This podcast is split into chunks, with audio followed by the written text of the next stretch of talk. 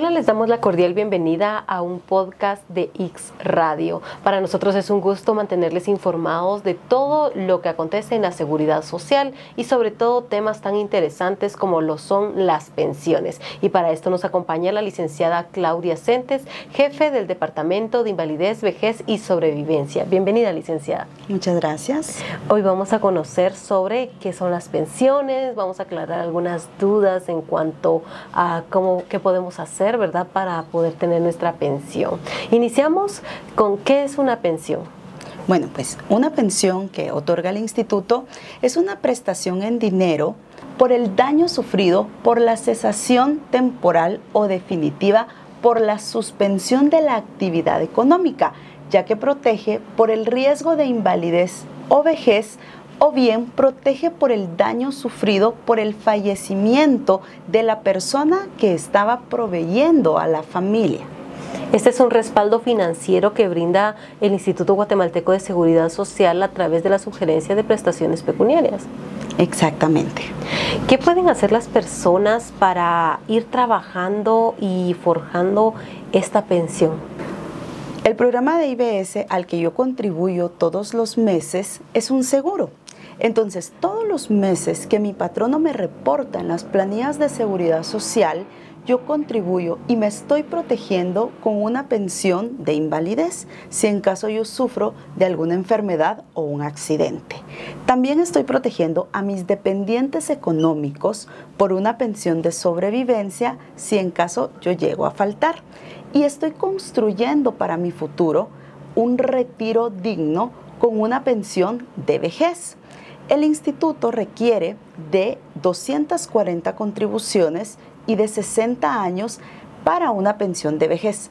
Pero, precisamente hablando de cómo construyo yo una pensión por el riesgo de vejez, el instituto requiere como mínimo 240 contribuciones.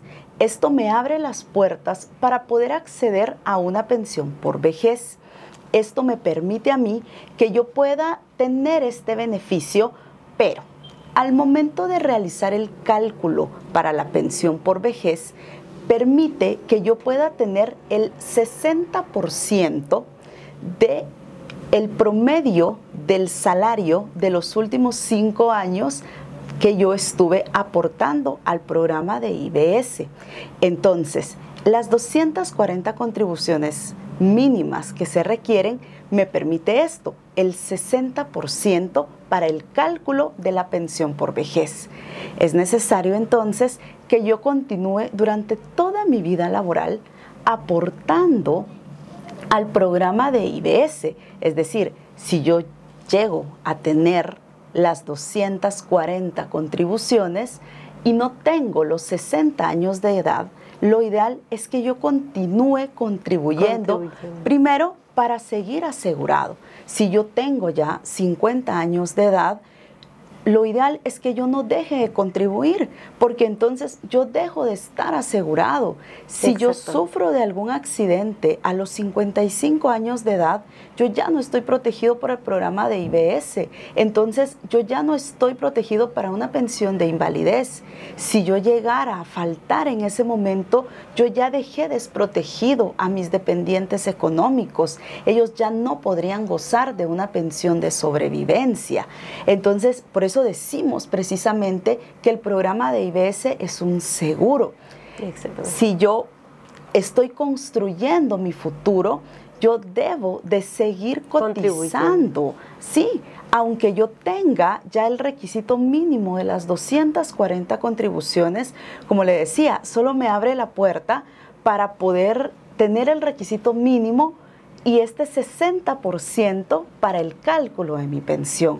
Y algo muy importante es que usted puede seguir contribuyendo y esto pues ayuda hasta cierto punto para que la cantidad que va a recibir en el futuro pues sea un poco mayor, ¿verdad? Exactamente.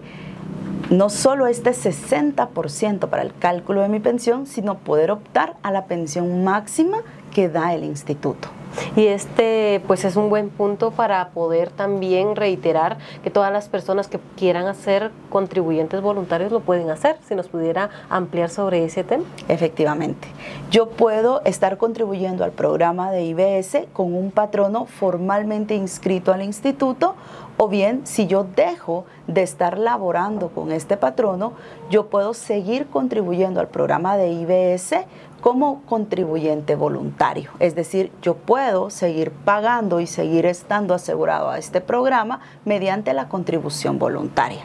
Para ello, yo debo de solicitar al instituto ser contribuyente voluntario, debo de realizar esta solicitud dentro del año calendario a mi última contribución obligatoria al Seguro Social.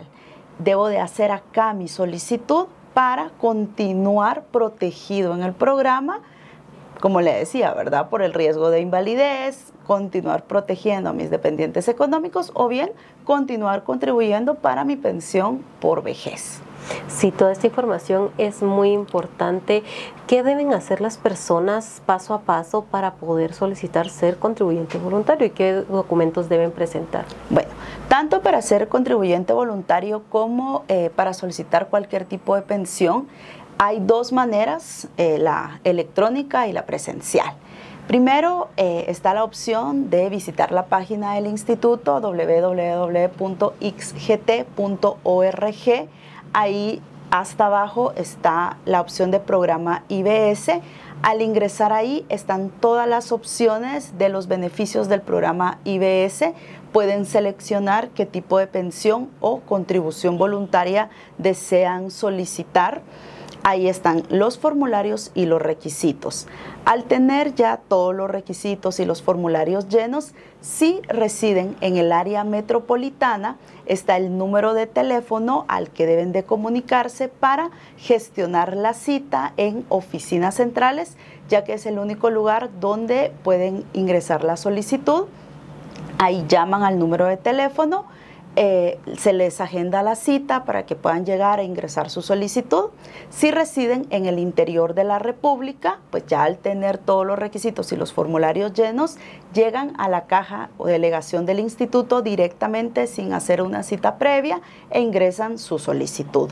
O bien sin consultar la página del instituto, pueden llegar directamente a oficinas centrales, a la caja y delegación y ahí pues con mucho gusto los atienden, le entregan la documentación física y desde ahí pueden gestionar la cita en oficinas centrales o directamente llegan a la caja y delegación a pedir los documentos y a ingresar su solicitud directamente. Esto es bien, bien interesante porque como usted menciona son diferentes tipos de pensión las que brinda el Seguro Social. Si pudiéramos detallar y explicar cada una para que las personas que nos acompañan acá pues puedan conocer más sobre la pensión. Ok. El instituto otorga tres tipos diferentes de pensión. Pensión por invalidez, vejez y sobrevivencia. La pensión por invalidez, para acceder a ella se debe de reunir dos requisitos. Los requisitos deben de ser, deben de reunirse ambos requisitos. No puede la persona tener uno y no tener el otro y aún así acceder a la pensión. Debe de reunir los dos. Uno de ellos es tener el grado de invalidez dictaminado por el Departamento de Medicina Legal y Evaluación de Incapacidades. Y el segundo es determinada cantidad de cuotas. Por ejemplo, si la invalidez fue por accidente, la persona debe de tener 36 contribuciones dentro de los seis años anteriores al primer día de invalidez. Si la invalidez es causada por accidente, la persona debe de tener vigencia laboral y tres contribuciones dentro de los seis meses inmediatamente anteriores al primer día de invalidez.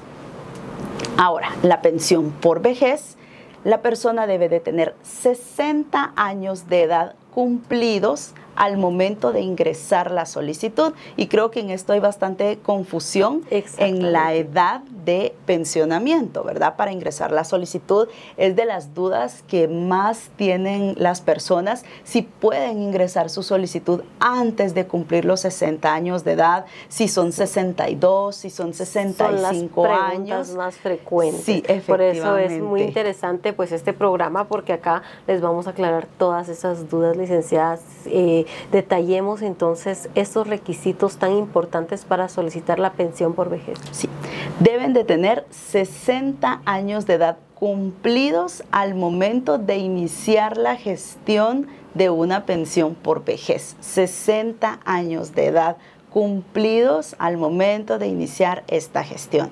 60 años de edad y 240 contribuciones como mínimo para tener derecho a una pensión por vejez.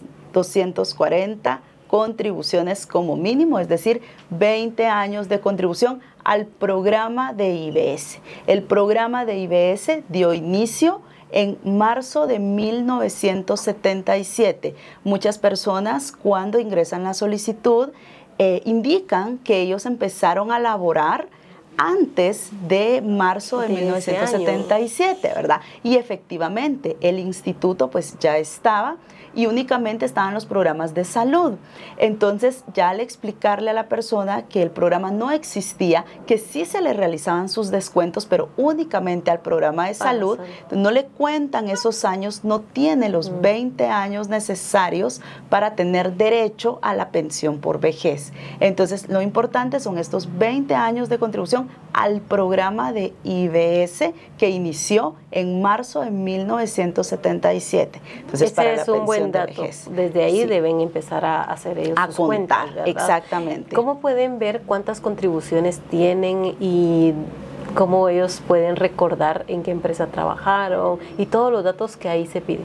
Bueno, para saber cuántas cuotas tienen aportadas al programa de IBS, deben solicitarlo también al departamento de IBS mediante los formularios que se extienden también en el Centro de Atención al Afiliado CATAFI de oficinas centrales o en las cajas y delegaciones del instituto. Ahí se les extienden los formularios y también con apoyo de personal del instituto pueden llenar los mismos, se entregan en las ventanillas y nosotros hacemos las investigaciones para determinar cuántas contribuciones tienen aportadas al programa. ¿Qué datos son los que se piden ahí en este documento? ¿Nombre de la empresa? ¿Qué otro? El número patronal y las fechas en las que elaboraron. Eso es muy interesante para que puedan saber entonces desde cuándo vienen aportando a sus empresas y sobre todo si sí las empresas pues entregaron este aporte a IBS, ¿verdad?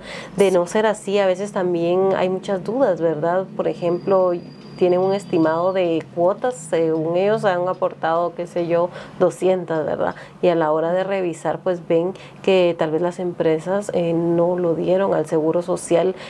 También tenemos un área pues, de denuncia de forma confidencial. Así es, nosotros hacemos las investigaciones por medio de inspección y también nos apoyamos con la dirección de recaudación para que ellos procedan a hacer todo este tipo de investigaciones directamente con los patronos. Así es, desde 2015 para acá está ingresado en el sistema y lo pueden revisar en la página. ¿Cómo lo pueden hacer? Contamos con planilla electrónica, entonces es más fácil verificar el aporte que tienen al programa de IBS.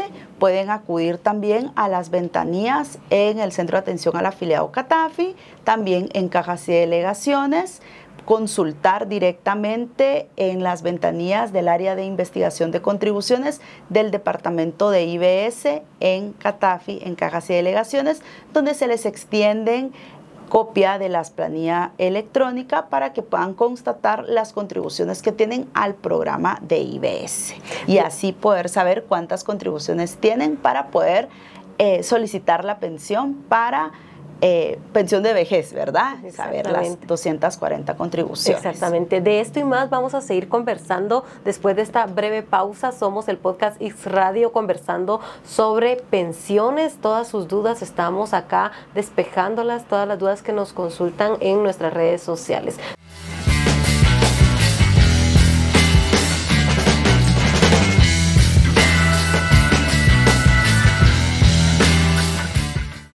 Gracias por continuar con nosotros en el podcast X Radio conversando sobre el tema de pensiones. Estamos acá con la licenciada Claudia Centes, jefe del Departamento de Invalidez, Vejez y Sobrevivencia. Continuamos conociendo entonces ahora el riesgo de sobrevivencia. Claro, bueno, el instituto, como le mencionaba, tiene pensiones por los riesgos de invalidez, de vejez y sobrevivencia. Ahora vamos a conocer los requisitos para poder optar a la pensión de sobrevivencia. Para ello, el afiliado fallecido debió de haber eh, cumplido con determinados requisitos para que sus dependientes económicos puedan optar a una pensión de sobrevivencia. Platicábamos anteriormente que el programa de IBS es un seguro. Entonces, en su momento, él como trabajador activo debió de haber estado cotizando al programa porque es un seguro para poder dejar asegurados a sus dependientes económicos. Entonces, para que ellos puedan gozar de una pensión de sobrevivencia, él, si el fallecimiento fue ocasionado por una enfermedad, debió de haber tenido acreditados 36 meses de contribución en los seis años anteriores al fallecimiento. Si el fallecimiento ocurrió por un accidente debió de haber tenido vigencia laboral al momento del accidente y tres meses de contribución en los seis meses anteriores al fallecimiento. O bien, al momento del fallecimiento ya estar gozando de una pensión de vejez o de invalidez.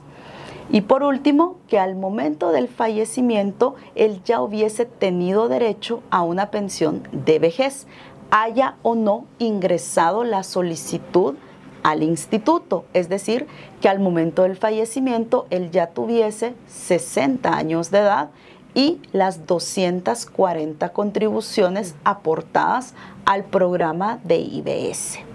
Y las personas que pueden solicitar el beneficio, es decir, la pensión de sobrevivencia, pueden ser la esposa o la mujer cuya unión de hecho fue legalizada de conformidad con el Código Civil, siempre que la esposa o la mujer que legalizó la unión de hecho de conformidad con el Código Civil haya convivido con él hasta el momento del fallecimiento, o bien, si no se comprueba que existió esta convivencia, que haya habido dependencia económica.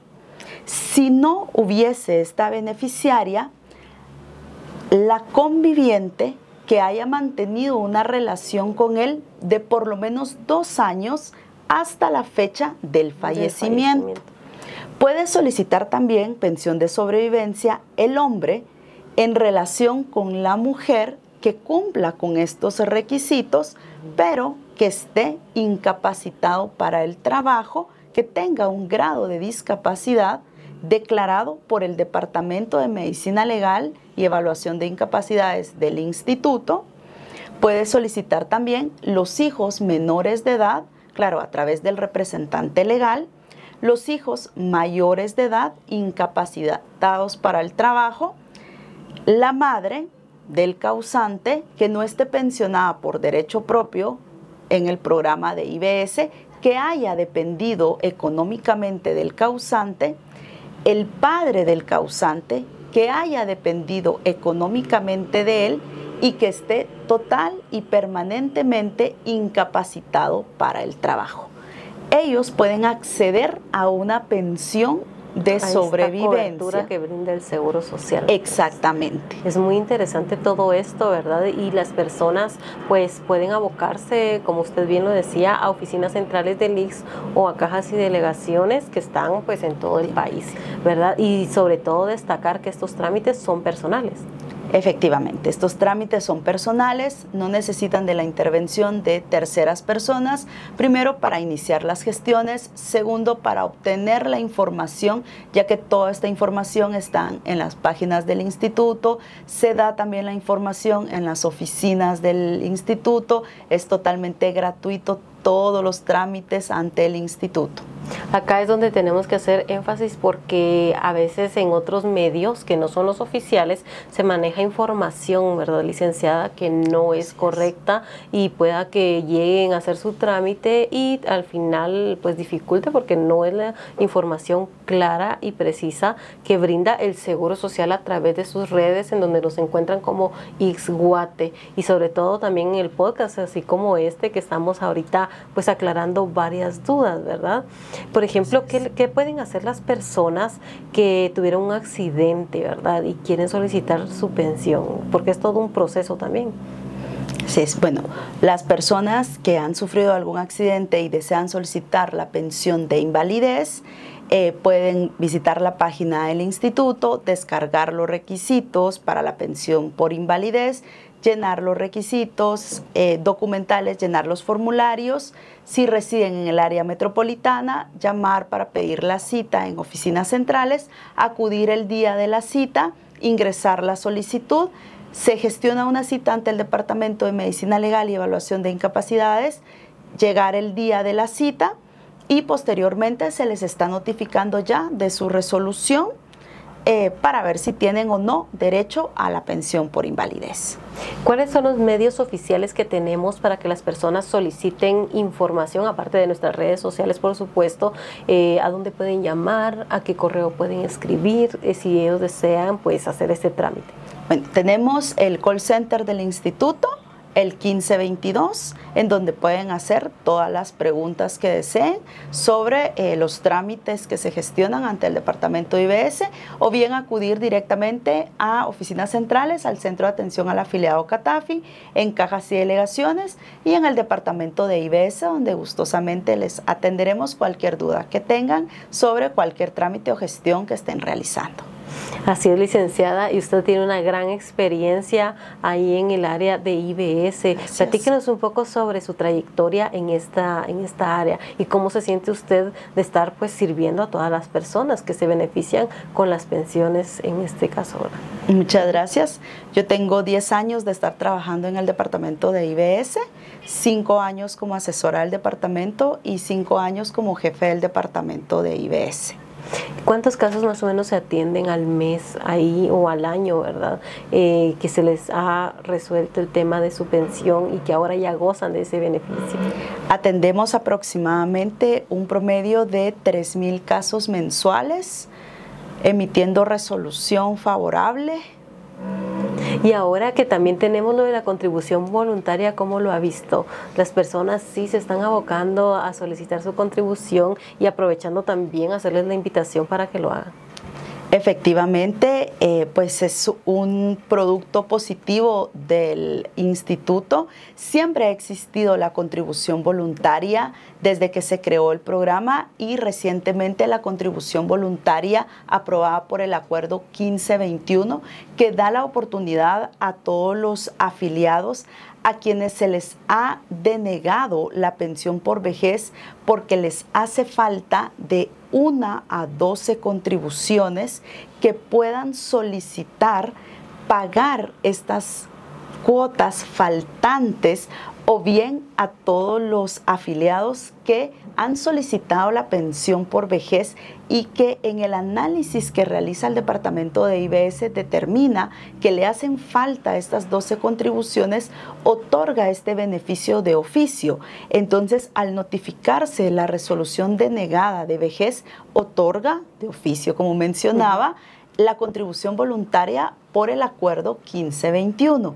Reciben dos notificaciones en donde da esta opción de poder cancelar estas cuotas faltantes y posteriormente poder solicitar nuevamente la pensión por vejez y acceder a este beneficio. Entonces, este es otro tipo de contribución voluntaria que la persona puede adherirse y posteriormente acceder a la pensión por vejez. Todo esto es muy interesante y como platicábamos fuera de cámaras, eh, licenciada, hay muchas personas que seguramente ya cumplen con todo, ya les negaron su pensión porque les hacían falta contribuciones y solo deben pues reunir todos los requisitos y abocarse a oficinas centrales o cajas y delegaciones para solicitar eh, ser contribuyente voluntario y poder tener su pensión. Entonces podría hacerles la invitación y decirles qué documentos deben presentar o, por ejemplo, ¿verdad? Si ya cumplieron la edad, eh, que si ya les hace falta solo 12 contribuciones, eh, deben presentar qué documentos deben presentar para que sepan, ¿verdad? Y empiecen este proceso. Primero que aprovechen este beneficio que está vigente actualmente para poder optar posteriormente a esta pensión por vejez, cancelando las cuotas pendientes para llegar a las 240 contribuciones mínimas que se exigen y poder tener este beneficio. Para optar a la contribución voluntaria, pues necesitan presentar copia del DPI y el DPI original, únicamente llenar el formulario de solicitud de la contribución voluntaria del 1521 únicamente llamar al número eh, indicado en la página del instituto para gestionar su cita y de esa manera llegar, ingresar su solicitud, llenar el formulario que está en la página y eso es todo lo que deben realizar. En cajas y delegaciones, pues únicamente llevar la documentación para poder ingresar su solicitud. Hay muchas personas que preguntan, eh, ¿y será que puedo pagar de junto lo que me hace falta? Esto no es posible, ¿o sí, licenciada? Eso no se permite según la normativa. Deben de cancelar una contribución al mes, a excepción de los casos que el departamento otorga de oficio. Únicamente las contribuciones acumuladas se les denomina la misma resolución de contribución voluntaria especifica qué meses son los que se aceptan pagar acumulados. Si por ejemplo las personas ya tienen más de un año que dejaron de trabajar, ¿verdad? ¿Pueden hacer este proceso también? Si es la contribución voluntaria del 1521, sí no tiene plazo para hacer la solicitud. Y este dato es bien interesante porque muchas personas dicen, ay, es que yo ya hace muchos años dejé de trabajar, saber si me lo van a aceptar. Y esto es algo que es un gran beneficio que está brindando el Seguro Social, pues para que puedan optar y gozar de su pensión. Y no solo eso, sino que también beneficiar a su familia, ¿verdad? Así es. ¿Qué mensaje le podría dar entonces tanto a los jóvenes que van a empezar su vida laboral, a las personas que pues están pendientes de todavía hacer todos estos procesos eh, para que puedan beneficiarse de la pensión? Bueno, primero que el programa de IBS es un seguro. Entonces, empecemos a contribuir a él, asegurémonos, ya que únicamente con el 1.83 de nuestro salario, nosotros nos vamos a proteger con una pensión de invalidez. Si sufrimos de alguna enfermedad, si sufrimos de algún accidente, vamos a proteger a nuestros dependientes económicos con una pensión de sobrevivencia o bien estamos construyendo nuestro retiro digno con una pensión de vejez al momento de llegar a los 60 años de edad. El seguro social es el mejor seguro y que nos informemos de todos estos beneficios por los canales oficiales del instituto. Muchas gracias licenciada por tan importante información y es muy importante que se informen a través de medios oficiales como nuestras redes sociales en donde nos encuentran como Xguate y también el podcast X Radio. Soy Carla Mijangos, hasta la próxima semana.